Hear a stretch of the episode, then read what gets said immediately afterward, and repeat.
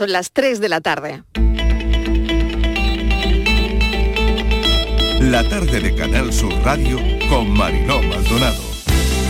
Que no duele nada, que es fácil vacunarse porque después no te enteras de nada y lo único que es concienciarse de que las personas mayores hay que cuidarlas. Pues que se vacunen, que no pasa nada, que no duele. Que me vacune y que se vacunen también todos. Que estoy muy feliz y el COVID ya se va a acabar. Para que tengamos salud y se acabe el COVID. En casa desde primera hora que empezamos con los abuelos y, y ahora con los pequeños. No cae, vamos, no queda ni, ni la más mínima especie de que de que queda este pasito. A ver si salimos ya de donde estamos.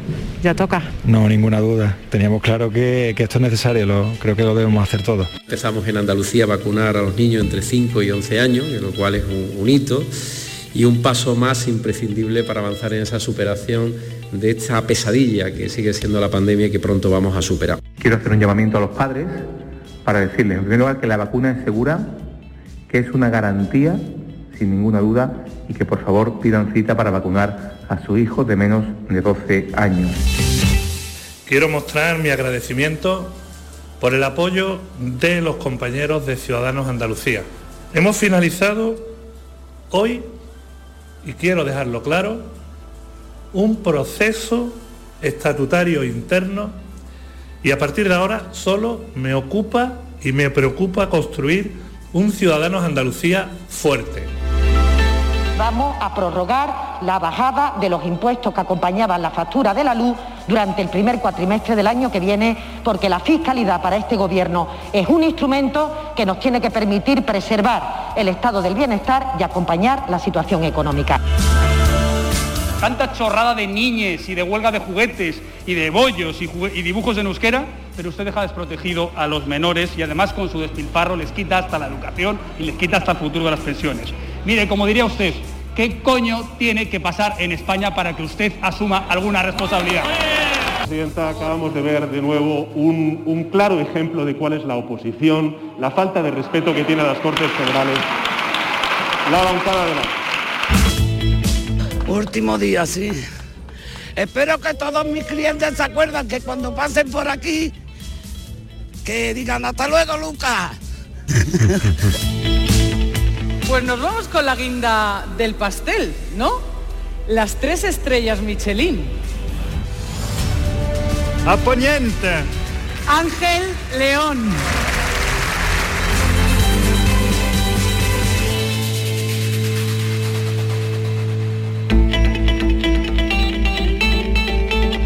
La tarde de Canal Sur Radio con Mariló Maldonado. Acaban de oír los sonidos del día, ¿qué tal como están en nuestra línea de audios los protagonistas de la actualidad y todo lo que ha ocurrido hasta esta hora? Vamos con todo lo que está pasando hoy en este resumen de la actualidad en cinco minutos. Los niños han empezado a vacunarse, miles de familias con sus citas y algunos ya con la primera dosis puesta. Han sido muy valientes todos y lo van a seguir siendo esta tarde.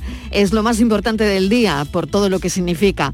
El proceso ha empezado esta mañana, ya tenemos niños andaluces vacunados, todos convencidos de que es lo mejor cuando, por ejemplo, vamos a visitar a los abuelos.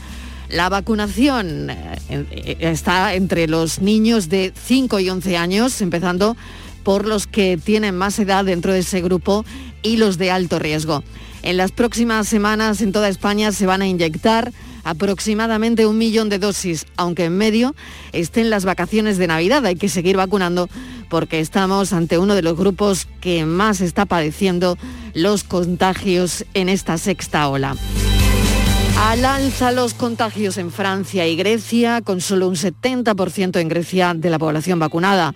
Habrá multas económicas para quien no se vacune. En Holanda cierran los colegios, en Portugal ya van a vacunar a los mayores de 50 con la tercera dosis. Y hemos sabido que la Fiscalía avala el certificado COVID, por lo que la decisión de implantarlo puede estar más cerca. Siguen subiendo los casos, bajan los hospitalizados curiosamente, pero tenemos 225 casos por cada 100.000 habitantes. Hoy la ponencia de vacunas estudia aquí la tercera dosis a toda la población mayor de 18 años, empezando por los mayores de 40. Y hoy el Consejo Interterritorial analizará la evolución de lo que nos está ocurriendo de esta sexta ola. La Organización Mundial de la Salud alerta sobre la rapidez con la que se está extendiendo la variante Omicron. No se había visto antes con ninguna otra cepa y ha pedido a los gobiernos que mantengan medidas de implementación además de las vacunas, porque solo con las vacunas no es suficiente. La nueva variante está presente en más de 77 países ya. Tranquiliza saber que a las vacunas se le puede sumar pronto el medicamento de Pfizer.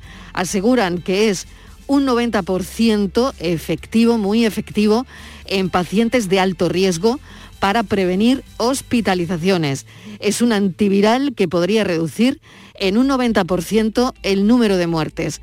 Una píldora que es eficaz contra Omicron. Los transportistas se movilizan en Almería y Córdoba marchas lentas, pero han sido desconvocadas. Es una de las imágenes del día. Los paros previstos desde el 20, 21, 22 de diciembre no han cambiado. Reclaman mejora en sus puestos de trabajo. Los avances son, no son suficientes. Encender la luz hoy. Si ayer era caro el precio de la luz, hoy más. Precio de la luz en récord histórico, pulverizando su propio récord. Sánchez eh, vuelve a Bruselas hoy con todo este asunto. El mercado además prevé un año que viene disparado y en la sesión de control al gobierno, lo han oído en nuestra línea de audios, también ha salido el precio de la luz, entre otros momentos de alta tensión, un debate muy caldeado. Hemos sabido también que Esquerra apoyará los presupuestos generales del Estado y de la inflación. Los productos navideños ya son un 8% más caros. Las primarias de Ciudadanos a esta hora ya lo sabrán. Juan Marín será el candidato en caso de adelanto electoral o en las elecciones previstas para el próximo año para presidir la Junta de Andalucía. Repite por tercera vez, 58,3% de los votos, casi el doble que su principal rival, Francisco Carrillo. 88 días después, sin rugidos, con olor todavía a volcán, pero sin coladas ni tremor desde la isla de La Palma. Hoy nos llegan noticias esperanzadoras. El volcán lleva más de 24 horas sin actividad. Esto no ocurría desde hacía tres meses, desde hace 84 días. Lo que no significa que, según los expertos, el volcán pueda recuperar su actividad volcánica. Así que prudencia, pero ojalá esté llegando a su fin. Ojalá, ojalá lo sea. Les damos la bienvenida a la tarde y escuchen esto. No me importa lo que digan, solo sé lo que yo siento. Si quieren saber quién soy y me presento, soy diverso. Ahora voy a cantar, soy andaluz, soy catalán. Yo muero con Luis el Sambo y revivo con Serrat. Solo tengo una bandera en la que pone libertad. A tirar los muros que no dejen respirar. Yo soy diverso. Llegó la hora de decirte cómo son las cosas. Hoy es el día de enseñarte mi universo. Es imposible etiquetarme si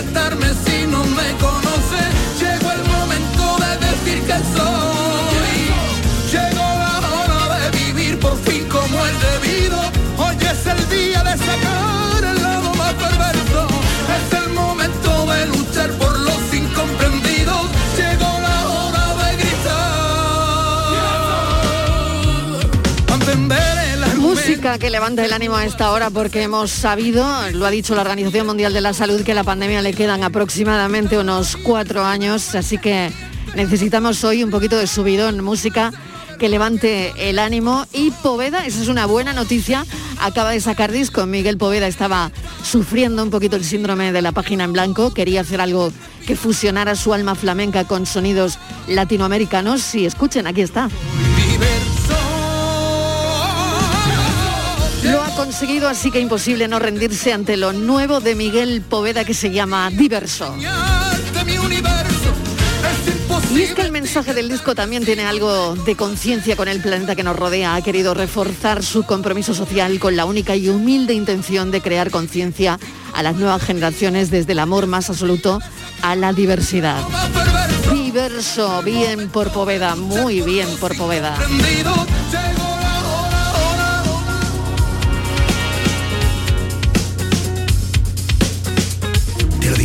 para que me entiendas. Que apagues todas las dudas y que tomes las riendas. Que enciendas todas las luces para que se te vea desde bien lejos. Sintiéndote libre, rompiendo barreras, subiendo peldaños, matando complejos. Sal a la calle y demuestra lo que eres. Tu discurso, tu creación, tu aire, tu verdad, tu arte, tu promesa, tus colores, tu valía, tu hambre, tu energía. Yo pongo mi voz y mis sentidos para contar lo que he aprendido en este tiempo. Yo quiero seguir caminando, amando con todos los sensores de mi cuerpo. Mírame, soy completamente transparente, soy lo que ves. Estoy hecho de verdades y vivencia, de canto y de paciencia, de sentimiento y de excelencia. Cuando fui pobre me sentía rico, cuando bebía de los versos de Federico y por eso media vida la intensifico y la sacrifico por el flamenco, porque me hace libre. Y lo que digan, lo hostigan, ni me fatiga ni me obliga a que prosiga por otro camino que no sea el mío. Soy feliz a la orillita de un río, recordando la letra que decía, si te llamas Dolores, recoge camarones con el vestido. Eso es lo que hay, soy lo que estás viendo. Llevo el arte dentro de mis huesos, soy lo que ves, soy diverso. Poveda. La tarde de Canal Sur Radio con Mariló Maldonado. Vamos a por las próximas tres horas intensas de radio aquí en la tarde de Canal Sur Radio. Abrimos con sucesos muerte entre cuñados. Es uno de los sucesos del día. Mesa de redacción. Estíbaliz Martínez, ¿qué tal? Bienvenida. Hola Marilo, ¿qué tal? Pues sí, ha sido esta, esta mañana en un municipio de, de Sevilla en el, en el Viso y bueno, pues Mariló, al principio no, no sabíamos muy bien lo que había pasado porque bueno, conocíamos que un hombre había entrado en un, en un local, en un bar y eh, con una pistola, iba armado, se habían oído tiros y había disparado a otro hombre. No se sabía muy bien y sí que hemos conocido a lo largo de la mañana que este hombre lo que ha hecho ha sido matar a su cuñado. Marilo después ha intentado eh, suicidarse, pero no, no ha sido posible. Era eh, en el Viso del Alcor, es un municipio, Mariló, de 19.000 habitantes. Y bueno, pues ha sido una, una mañana difícil para este municipio porque era una hora muy pronto. Afortunadamente los niños, ha sido cerca de un colegio, los niños estaban ya en el colegio y bueno, mucha consternación en el pueblo porque es una familia muy conocida en la localidad y bueno, pues parece ser también que estaban enemistados por una herencia. Ese parece ser Manilo que ha sido el móvil de ese tiroteo. Fíjate, te decía muy prontito, ha sido exactamente a las 10 menos cuarto mm, de la mañana. Pues eso, justo los niños acababan de, de entrar, ¿no? Eh, y cuñados, una, una cuestión de, de herencias y bueno, Mariló, fíjate lo que puede, lo que puede hacer, ¿no? Dicen que el agresor era de 67 años que vivía, bueno, pues allí con su esposa y que la esposa es eh, la hermana del agresor. ¿eh? Y el hijo de ambos. Bueno, y el agresor, el hombre que ha disparado, tenía 56, es soltero y residía en la vivienda contigua, o sea que vivían al lado, ¿no? Y bueno, pues parece que ha habido una discusión que mm, mantuvieron este miércoles y bueno, pues esto acabó cuando el agresor cogió una escopeta y disparó contra su cuñado en plena, en plena calle, Mariló. Uno Así de los que- sucesos de- del día que les estamos contando, que Canal Sur Radio les está contando desde que se produjo. ¿no?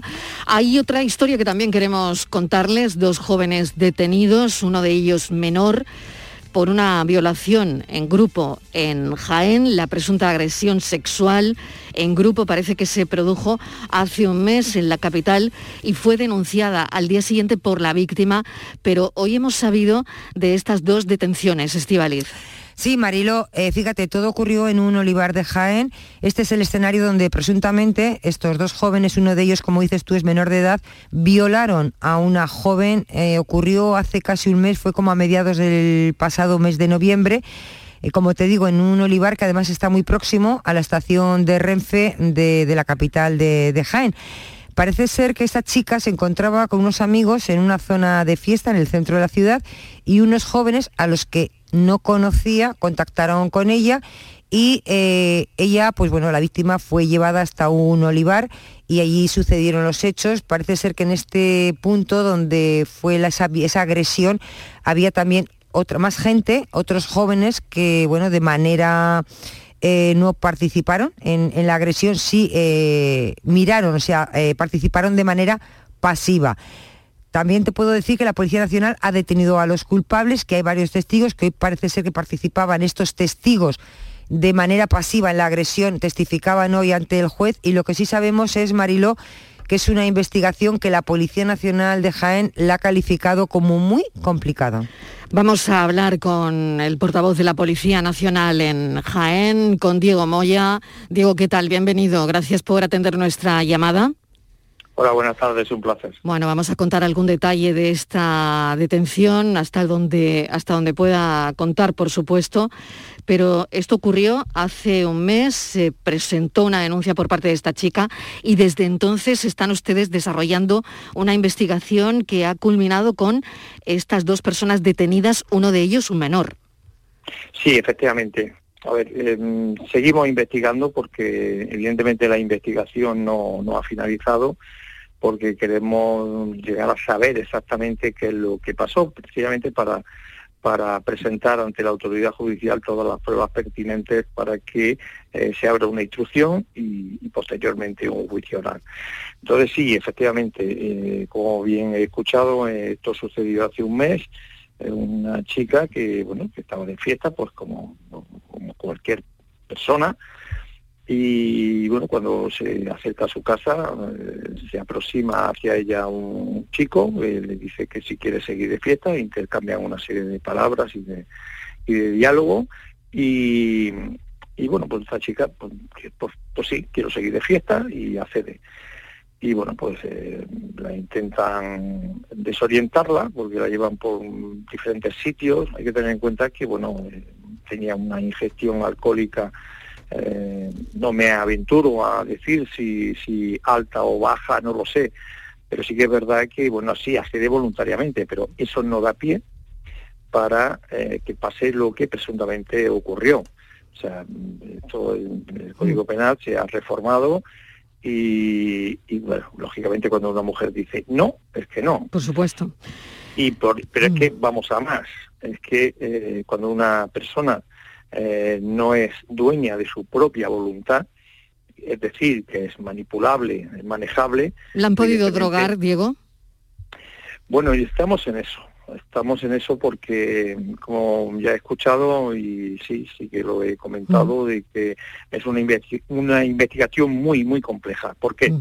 Porque estamos hablando de personas que no estaban, digamos, permítame la palabra, fichadas en el argot policial por la policía, o sea, es decir, no tenían antecedentes policiales, tampoco tenían antecedentes penales, con lo cual la, la, identificación es mucho más compleja. Son los trabajos policiales más mm. complejos. Mm. Eh, entonces, una vez que los investigadores eh, consiguen identificar a los dos presuntos agresores, pues lógicamente se procede a su detención. Pero claro, hay más parece ser que había personas que de forma pasiva estaban contemplando pues este acto mm. pues, es un iba a eso justo iba a eso Diego porque la información que nos han enviado mm, todo apunta a lo que usted nos está contando ahora mismo que había gente bueno a mí con esto se me pone el vello de punta que había gente que no hizo nada que incluso pudo estar viendo lo que ocurría sin hacer nada sin mover ni un dedo ¿Esto eh, ¿Cómo se persigue esto? Bueno, mire, usted sabe, mm, porque hemos hablado en más de una ocasión, y sabe que no, no tengo pelos en la lengua, ni mucho menos, mm. y a lo mejor puedo ir más allá del portavoz, ¿no? Mm.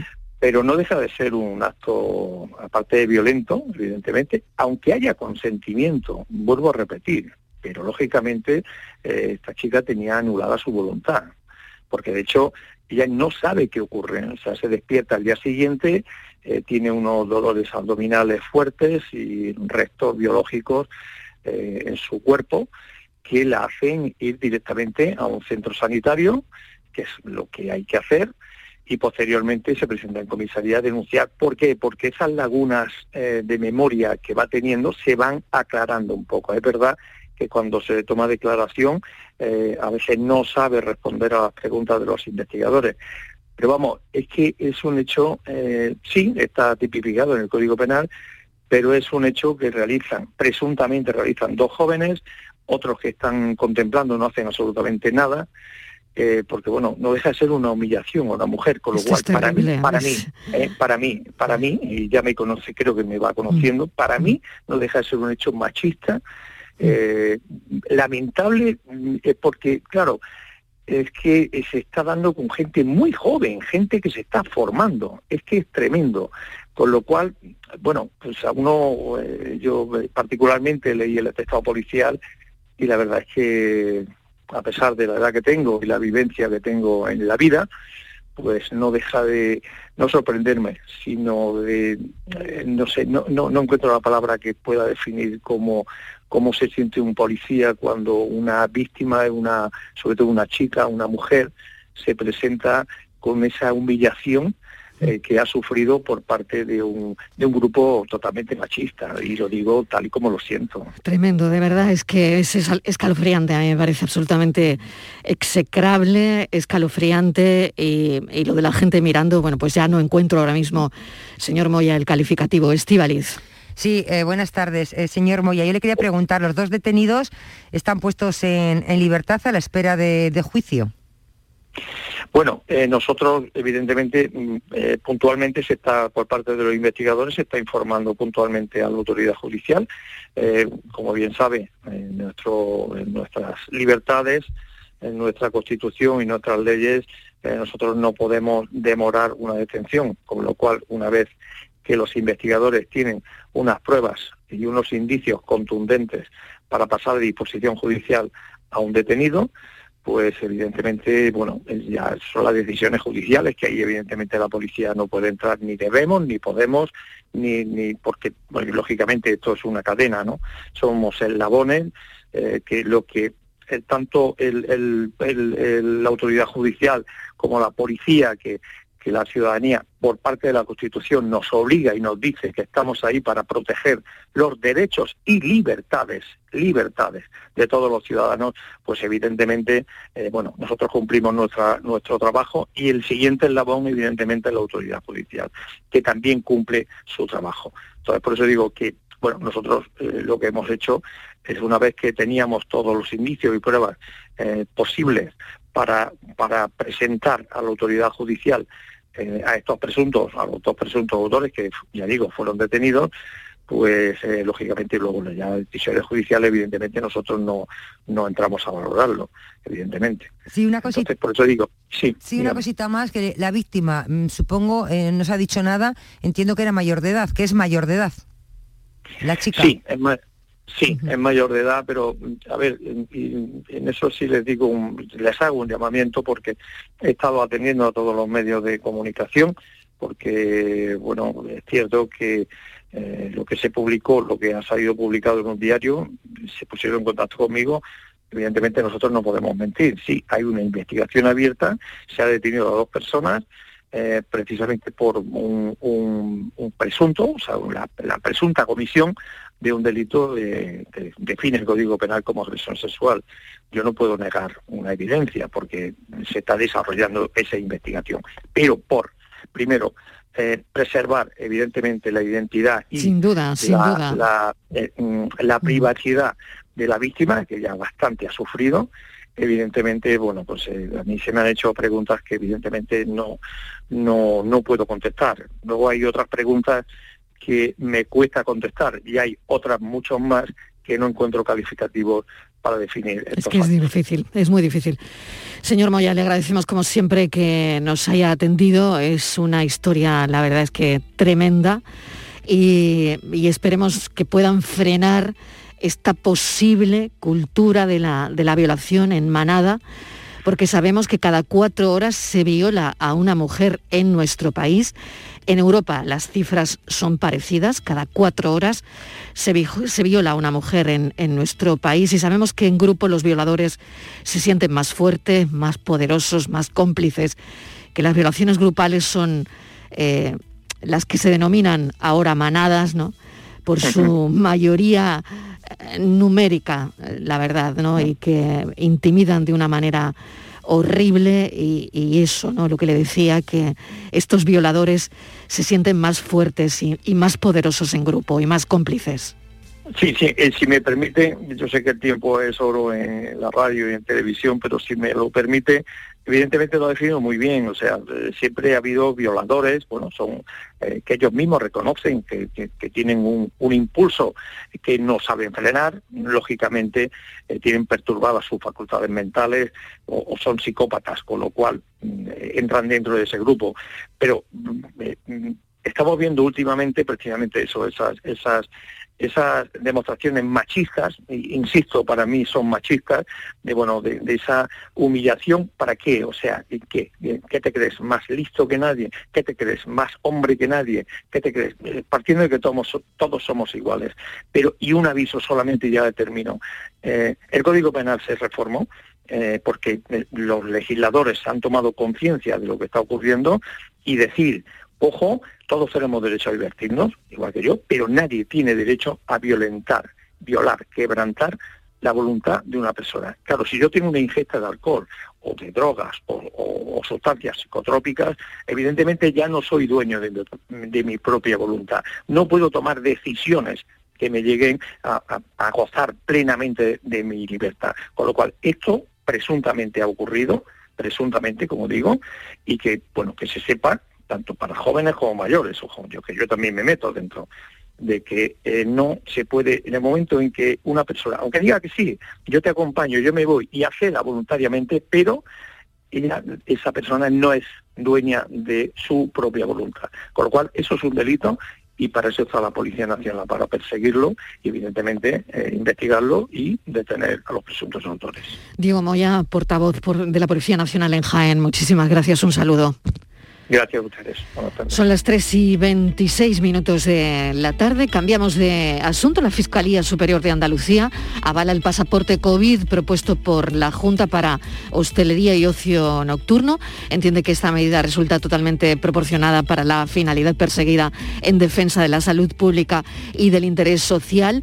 Javier Frutos es presidente de la Federación de Empresarios de Hostelería de Andalucía. Javier, bienvenido. ¿Qué tal? Buenas tardes. ¿Qué tal? Buenas tardes. Bueno, cuéntenos qué les parece la medida y parece que podríamos estar más cerca de ese pasaporte.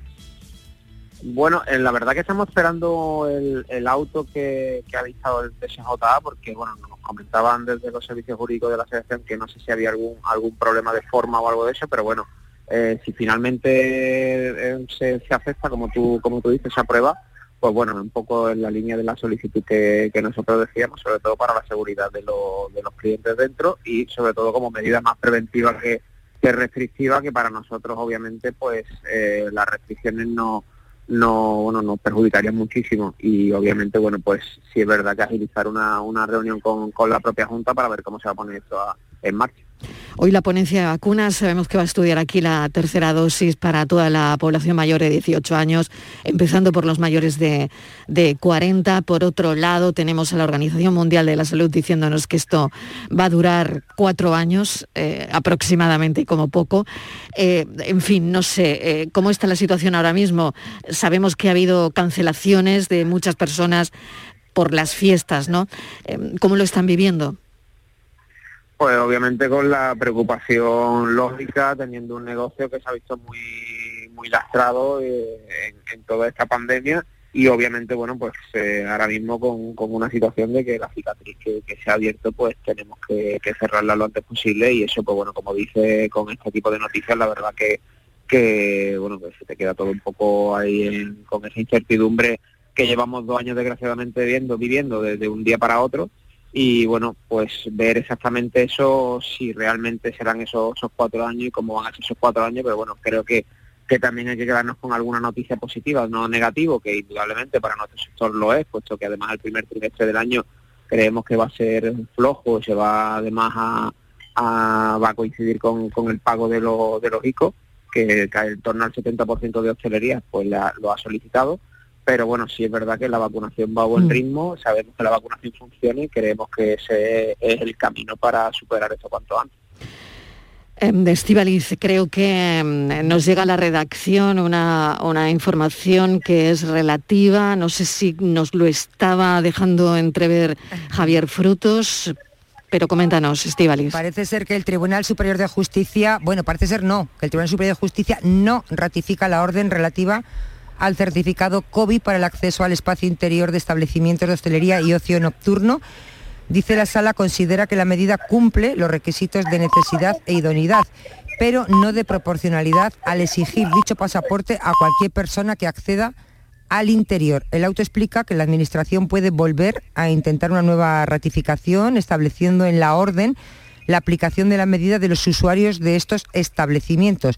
Con lo cual entiendo que volvemos otra vez a lo de siempre, que no ratifica por un defecto de forma, ¿no? Mm, Creo que lo estaba comentando antes Javier, ¿no? Sí, es que se, refería a esto, justo- ¿no? Justo cuando estaba Justo el lo estábamos recibiendo me- también me estaba- nosotros. Me, estaban llegando y claro, Exacto. por eso no he querido ser un poco prudente porque... Sí, sí, porque justo, justo lo tenía Estivaliz también ahora. Con los servicios jurídicos nuestros, pues me, me estaba llegando ahora mismo y, y por eso quería ser cauto pues, hasta que no se, se formalizara y sobre todo para analizar el, el auto, como ha dicho tu compañera, claro. ¿Y qué le parece? Bueno, hombre, en principio sorpresa, ¿no? Porque creíamos que, que esos defectos de forma, ya además con la situación que, que hubo con en cuanto a, lo- a los sanitarios en la anterior solicitud que se dio, creíamos que, que podían estar solventados, pero bueno, la verdad que analizaremos esto un poco con más con más tranquilidad porque ya te digo, ahora mismo me acaba de llegar ahora mismo y tampoco tenemos una opinión muy muy formada hasta que no lo, Muy bien, lo veamos pues tranquilamente. lo dejamos Es que, reposar, claro, Javier, es que- claro, es que-. Es que es un, vamos, yo me lo estoy leyendo ahora mismo. Yo también, yo también, ¿eh? justo en directo además. eh, en directo, efectivamente. Lo que dice la sala dice que considera, vamos, que entiende perfectamente que la medida planteada por la Junta de Andalucía cumple con los requisitos de necesidad e idoneidad, pero señala que no supera el requisito de proporcionalidad. Ahí viene el problema, porque dice que la orden, tal y como está redactada, tendría que aplicarse tal y como está a cualquier persona. Y entonces el, el tribunal entiende que, para, que a cualquier persona que vaya a entrar en el interior sería también a los trabajadores. Y ahí desde donde debe estar una parte de, de esa diferencia o ese matiz que la sala ve, que claro, cuando dice que a, cual- que a todo tipo de personas, también a los trabajadores. Claro, recuerda además que continúa plenamente vigente la obligación del uso de la mascarilla en interiores por parte de los empleados, ¿no? Y no es posible extender a estos trabajadores los mismos motivos exactamente que justifican su imposición a los usuarios porque las circunstancias de consumo e interacción social prolongadas no son equiparables, Claro. ¿no? Imagínate Claro. trabajadores, por ejemplo, que van a reponer pues eh, bebidas Claro. o cualquier tipo de cosas, pero bueno, eh, no lo sé. Muy bien, bueno, pues Javier, eh, esta es, lo hemos estado, lo, lo- lo estamos dando en directo y lo, estamos debatiendo en directo. Lo estamos debatiendo en directo. Bueno, muchísimas gracias. Tendrán que pensar y dejar reposar todo esto y hablar también con su gabinete jurídico. Javier Frutos es presidente de la Federación de Empresarios de Hostelería de Andalucía. Muchísimas gracias. A vosotros, un saludo. Bueno, comienza, ya saben, la vacunación a los niños de entre 5 y 11 años y con ella llegan también nuevos bulos, no se crean, sobre las vacunas. Para desmentir algunos de ellos y tratar de entender por qué surgen, hablamos con Carlos Mateos, que es coordinador del Instituto Salud Sin Bulos. Carlos, ¿qué tal? Bienvenido. ¿Cómo no iban a faltar los bulos también en un día como hoy, no? Sí, sí, sí, ¿qué tal? Bueno, pues sí, lógicamente, esto ya lo sabíamos, que estaban todas las previsiones también de, de organismos eh, internacionales de que en el momento que se vacunan a los niños íbamos a tener una explosión de bulos, porque si la hemos tenido con cuando llegaron las vacunas, eh, con los niños, que es un material mucho más sensible, mucho más jugoso para los antivacunas, porque pueden jugar con el miedo, con el deseo de protección que tenemos los padres con respecto a nuestros hijos, pues claro, es la oportunidad eh, ideal para sembrar todo tipo de bulos sobre las vacunas. Mm, Estíbaliz, no sé si tú tienes recogidos algunos de los que se han dicho. Sí, hay uno de los bulos eh, que está circulando, es uno de los más impactantes. Es un vídeo en el que aparecen 13 niños que han fallecido en una escuela. Se supone, dicen que es a causa de la vacuna contra el COVID. Esto es, esto es en Sudáfrica. Bueno, eh, acompañando al vídeo viene la pregunta si es necesario vacunar a los niños sabiendo el peligro que representa por los efectos adver- adversos. Bueno, pues Marilo, el vídeo es totalmente falso, no tiene absolutamente, no es falso, me refiero, es, real, los 13 niños que han fallecido, pero nada tiene que ver con eh, la pandemia, con el coronavirus. Es un vídeo que fue grabado en febrero del 2020 cuando una estampida provocó la muerte de estos 14 niños en un colegio de Kenia. Es una desgracia, es una historia que estos niños fa- fallecieron, pero nada tiene que ver con el coronavirus. Han hecho uso de una desgracia, que encima es bastante triste, para eh, convencer a la gente, utilizarlo como eh, que la vacuna puede acabar con, con los niños. O sea, eh, es terrible, ¿no? Este tipo de, de bulos y de situaciones y de manipulaciones que estamos viendo. Sí. Sí, Carlos. Sí, sí, sí, no, nada. Eh, lógicamente, esto lo que está ocurriendo es que eh, juegan con todos los bulos para que sean virales, tiene que tener una parte de verdad. ¿no? Y la parte de verdad es que, claro, no sabemos las consecuencias que puede tener a largo plazo, pero sí que tenemos previsiones, así se basa la ciencia. Se han hecho un montón de estudios, se han hecho ensayos clínicos, se ha visto que las vacunas son seguras y eficaces. Siempre también tienen pues eh, pues algún pequeño riesgo de, efectos secundarios que, que siempre es menor que los beneficios, pero como cualquier medicamento lo seguimos tomando.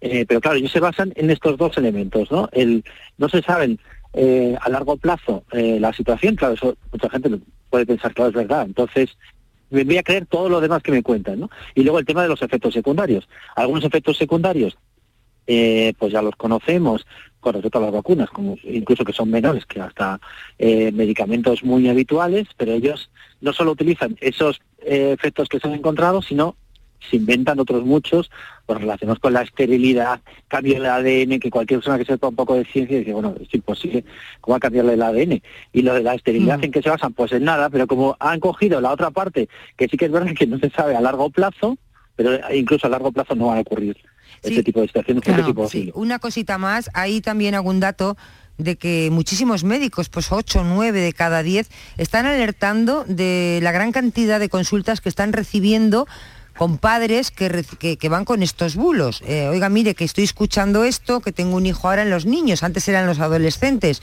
Y decían eso, que, que muchísimos padres que se pasan muchas consultas, muchas eh, eh, sí, consultas de pacientes que vienen por bulos.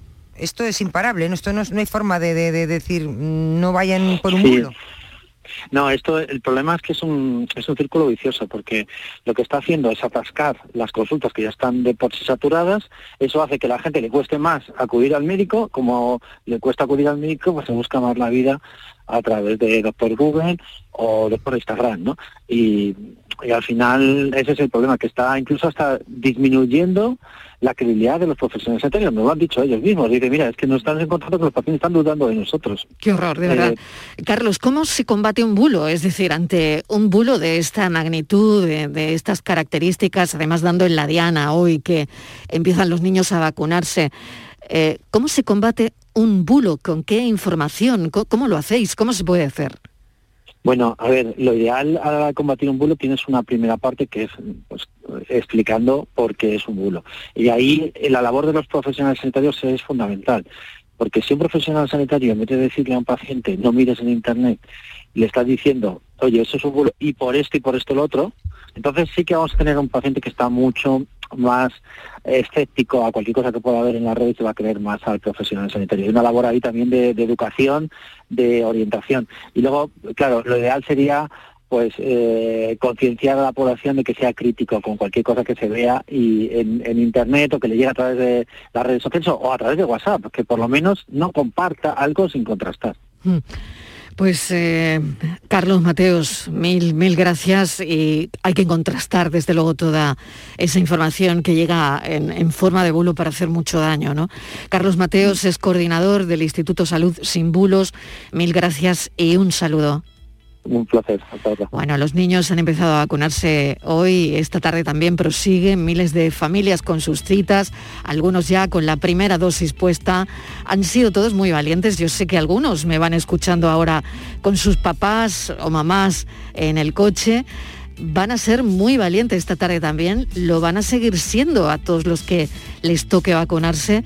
Y esta información, hay que decir, niños y niñas, es la más importante del día por todo lo que significa. Hay que vacunarse. La tarde de Canal Sur Radio con Mariló Maldonado. También en nuestra app y en canalsur.es.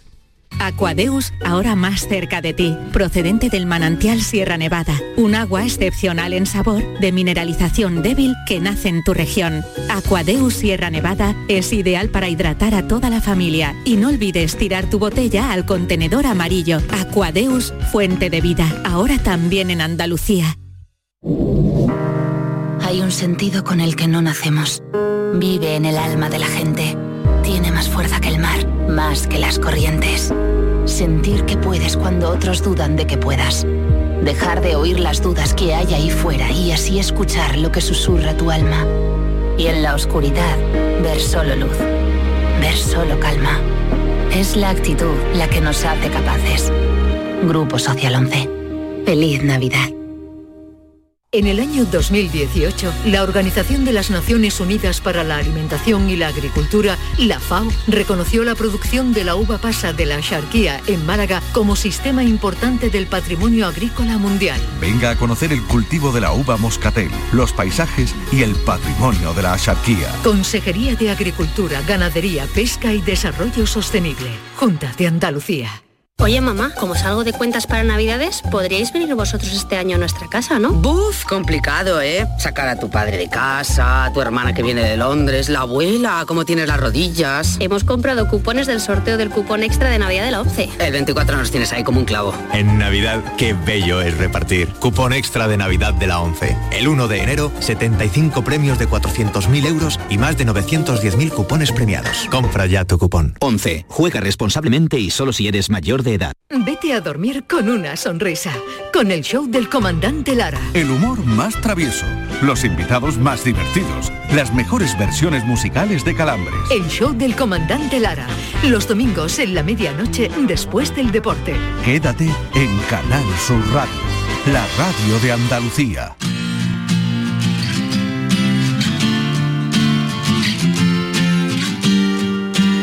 La tarde de Canal Sur Radio con Mariló Maldonado.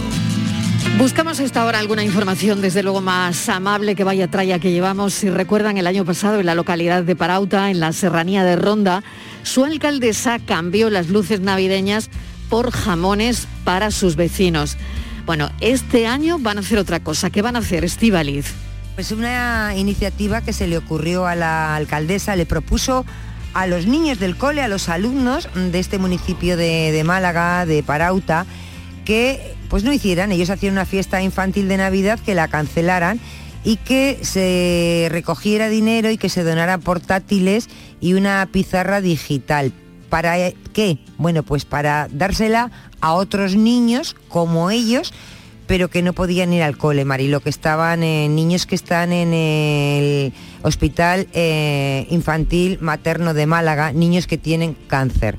Y bueno, ha sido una iniciativa mm, muy bien acogida y no sé si han podido cumplir ese, ese sueño de que llevar esos portátiles y esa pizarra a esos niños. Vamos a preguntárselo a la alcaldesa de Parauta, Catrín Ortega. Alcaldesa, bienvenida, ¿qué tal?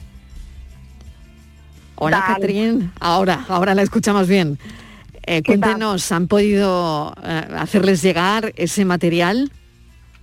Bueno, pues nada, la idea lo ha explicado tu compañera genial, fue así, la idea se me ocurrió a mí, llevaba dándole vuelta un par de meses, le di forma, hablé con la asociación ABOY, la asociación de los niños con en- enfermos de cáncer del materno infantil de Málaga, y me dijeron pues que sí, porque realmente necesitaban pizarras, portátiles, proyectores y demás. Eh, una vez que tenía toda la idea ya mm, eh, más o menos planteada, pues se me ocurrió la idea de hablar con los niños, ¿no? Un poquito para sensibilizarlos, para ver hasta qué punto ellos serían capaces pues, de tener un poquito de empatía y pues reconocer que tienen mucha, mucha suerte, porque ya sabemos que los niños de hoy en día pues les cuesta trabajo valorar lo que tienen. Así que nada, me puse manos manos a la obra, reuní al grupo más grande que pude, porque ya se sabe que a todos no se puede, y nada, pues les pregunté que si sabían lo que era el cáncer. Casi todos me dijeron que sí, pues les expliqué un poco y luego les dije, bueno, pues el problema de todo esto es que no tenemos, le dije, no tenemos dinero para pagar estos materiales. La única solución que hay, pues es que si vosotros sois, se- se pudieseis cancelar vuestra fiesta navideña más importante, cuenta con talleres con música, animación infantil, cañón de espuma, bueno, imagínate. Bueno, la cara era unos poemas, os podéis imaginar, ¿no? Había niños de todas las edades, la cara era un poema. Unos llorando, otros mm, con los ojos como platos. Yo pensaba que me iba a encontrar un poco de todo porque no dejan de ser niños. Pero bueno, al final acabaron mis compañeras llorando, las profesoras, porque es que estaban todos uno detrás de otro diciendo que, que sí que rechazaban la fiesta, algunos se quedaban pensando, les costaba un trabajo enorme rechazar, pero todos rechazaron, o sea, no hay ni un niño que me dijese que, que no quería, yo pensaba que sí porque también hay niños de cinco años. Y la verdad que fue, nos quedamos todos, mm, bueno, fue súper emocionante. Así que ellos piensan que no van a tener fiesta, pero evidentemente no los voy a dejar sin fiesta y los voy a recompensar, pero ellos piensan que, que no, se han sacrificado y ellos Mm. piensan ahora mismo que no, que no tienen fiesta. Así que el equipo llega hoy, llega hoy todo el equipo y estamos esperando pues que, la directora del Hospital Materno Infantil nos dé una cita para poder hacerle la entrega de todo, de todo el material. Qué bonito, la verdad es que eh, son de estas noticias que a esta hora nos encanta, bueno, y siempre, ¿no? Nos encanta contar, alcaldesa, sobre todo, ¿no? Porque hoy fíjense que, fíjese que son eh, los protagonistas, los niños, ¿no? Con la, con la vacunación aquí en Andalucía.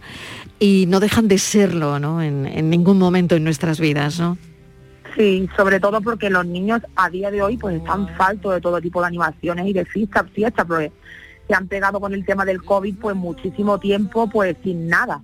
Entonces están faltos, ahora mismo están faltos, o sea que renunciar a eso es es muy duro para ellos. Aparte te digo una cosa, eh, no es el COVID el único responsable de devolvernos la, la normalidad. Mm. Hay otras enfermedades que no la van a devolver tan fácilmente.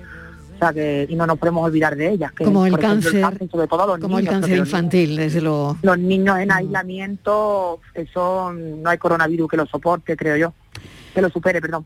Alcaldesa, mil gracias por habernos atendido. Enhorabuena por esa iniciativa tan bonita. Catrín Ortega, alcaldesa de Parauta. Gracias. Muchas gracias a vosotros. Tiene que estar su pueblo precioso en la serranía de Ronda, en el corazón de la serranía. Gracias, un beso. Gracias, cariño.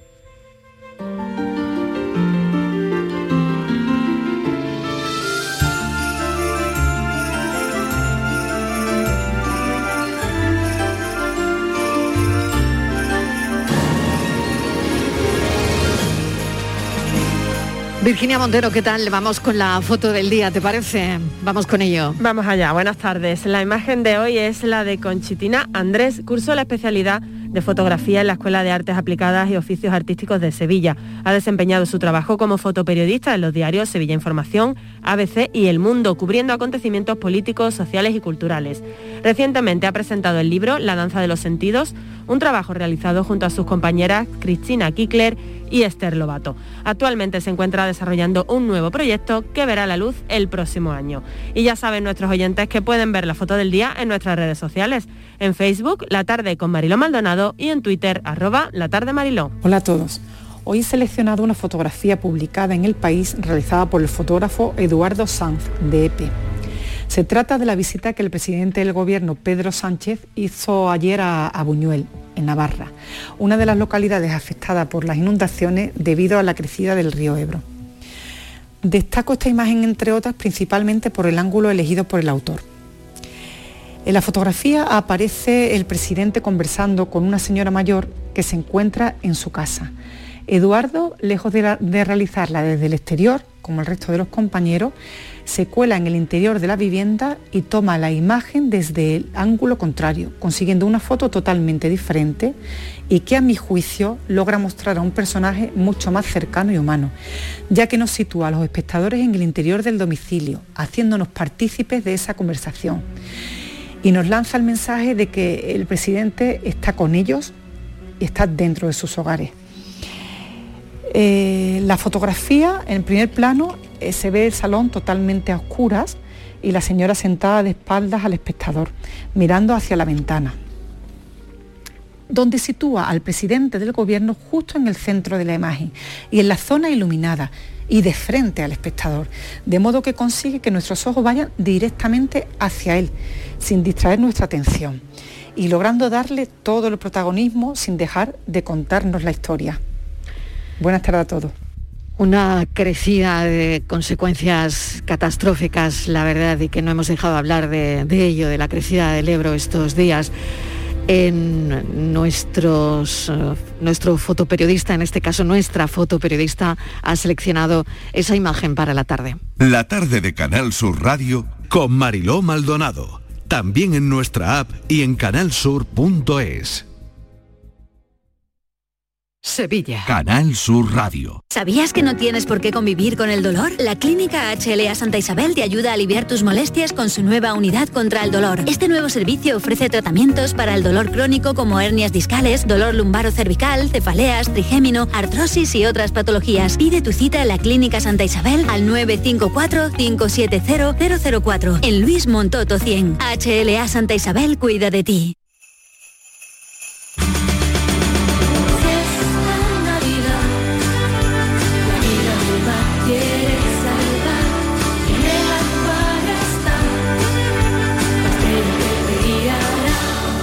Esta Navidad tiene una nueva estrella. Acuario de Sevilla. Este año vive la Navidad en Parque Guadaira. Apúntate en familia o con amigos a nuestro escape room navideño. Experiencia única y gratuita. Y no te pierdas las visitas musicales de Papá Noel y los Reyes Magos. Y vive la magia de nuestro pasacalles Disney de Navidad. Parque Guadaira. Esta Navidad a un paso de todo. Reserva ya en parqueguadaira.es. Plazas limitadas. Han sido días duros, meses separados, vernos a través de pantallas y de abrazos virtuales. Sí, hija, estoy llegando. Voy en el autobús. Estamos deseando verte, mamá. Si algo nos ha enseñado esta pandemia, es que moverse es un regalo. Hija, mamá. ¿Cómo os he echado de menos? Esta Navidad vuelve a moverte por Sevilla. Feliz tu Sam. En Canal Sur Radio, por tu salud, responde siempre a tus dudas. Hoy hablamos de la hematuria o la presencia de sangre en la orina, un frecuente motivo de consulta en urgencias que puede resultar alarmante pero que en la mayoría de los casos no tiene consecuencias graves.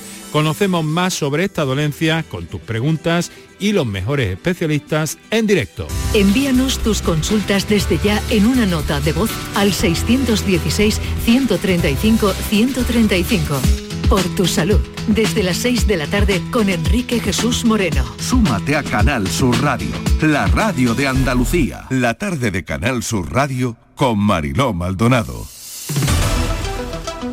Estos son nuestros teléfonos 95 1039 105 y 95 1039 16.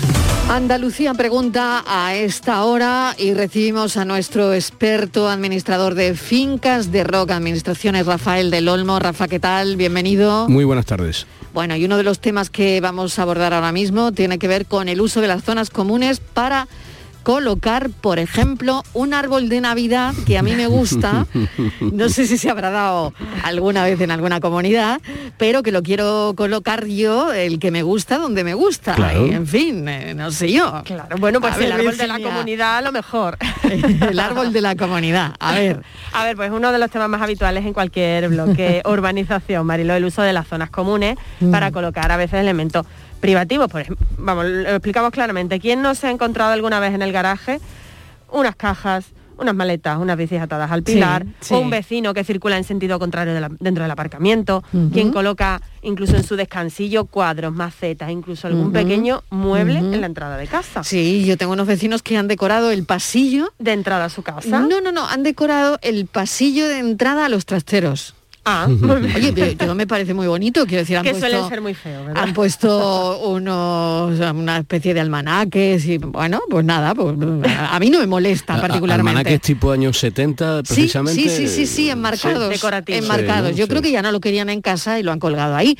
Pero, pero, bueno, a mí no me molesta, sinceramente. Pues eso está regulado por Ya, la ley de propiedad ya. horizontal, ¿verdad? No, tienen que estar Así ahí, es, ¿no? es. Probablemente no tienen que estar ahí, ¿no? Claro, claro, primero por, un- por una cuestión legal, si queremos, ¿no? El artículo 9.1 de la Ley de Propiedad Horizontal dice que es- es obligación de cada propietario respetar las instalaciones generales de la comunidad y demás elementos comunes, ya sean de uso general o privativo de cualquiera de los propietarios, estén o no incluidos en su piso o local, haciendo un uso adecuado de los mismos y evitando en todo momento que se causen daños o desperfectos. Ese es el principio legal, pero aparte hay un principio de sentido común, lo que a mí me gusta puede que no le guste a mi vecino. Exacto. Y si los almanaques que se ponen en el pasillo de los cuartos trasteros son de esas Mm. señoras jorondas que se veían en los años 70, por ejemplo, pues posiblemente no le gusten a muchas personas de los No, años. bueno, estos son paisajes, la Bueno, verdad, de- por de- eso yo creo que esto es de Romero Murube, el típico de, perdón, de Romero Murube, de- del pintor cordobés, que ahora no recuerdo, que era el típico de, de los, ah, los calendarios de aquella época, ¿no? Sí, de Julio Explosivo Romero- Río Tinto, de Julio, Julio Romero, Romero de Torres. Torres, Eso es. exactamente. ¿Eh? Mm. Entonces, bueno, pues resulta que que lo que para nosotros puede ser bonito y puede ser espectacular, para otra persona puede resultar molesta. Y en cualquier caso,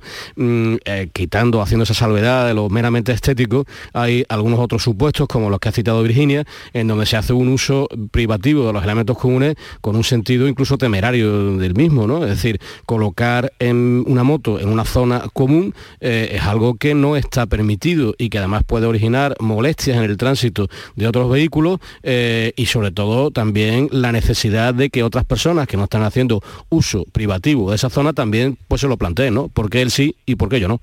Los garajes además suelen ser conflictivos. Sí, mucho, mucho.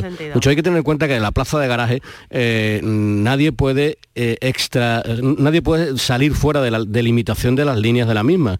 Eh, se origina, no podéis imaginaros cuántos problemas a la hora de estacionar o de salir de la propia plaza cuando un vehículo sale de la delimitación de la misma y entorpece la evolución natural, ya de por sí problemática en algunos casos, del vehículo propio. Hay que tener en cuenta que sobre todo los estacionamientos antiguos eh, tienen unas plazas pensadas para vehículos mucho más pequeños de lo que hoy en día se estila y de lo que hoy en día se, utiliza. En el momento en que en esos casos se utilizan vehículos que, que sobrepasan los límites físicos de la plaza, se originan unos problemas verdaderamente graves en lo que se refiere al estacionamiento de otros vehículos, a la maniobra para poder salir entrar, etcétera, etcétera.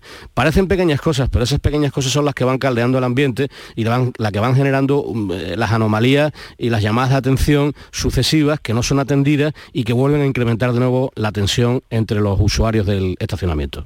Claro, porque los vecinos, el, resto de los vecinos puede reclamar la retirada de ese, elemento en cuestión, ¿no? ¿Cómo hay que hacerlo? ¿Se tienen que dirigir a la comunidad? Sí, bueno, en, eh, eh, en, estos casos es difícil porque siempre nos dicen, ya hemos echado la grúa para que entre y se lleve el coche. La grúa municipal no entra dentro de un estacionamiento privado. ¿Eh? Entonces no hay un servicio municipal que tenga la capacidad de entrar y llevarse de dentro de algo particular el vehículo mal estacionado.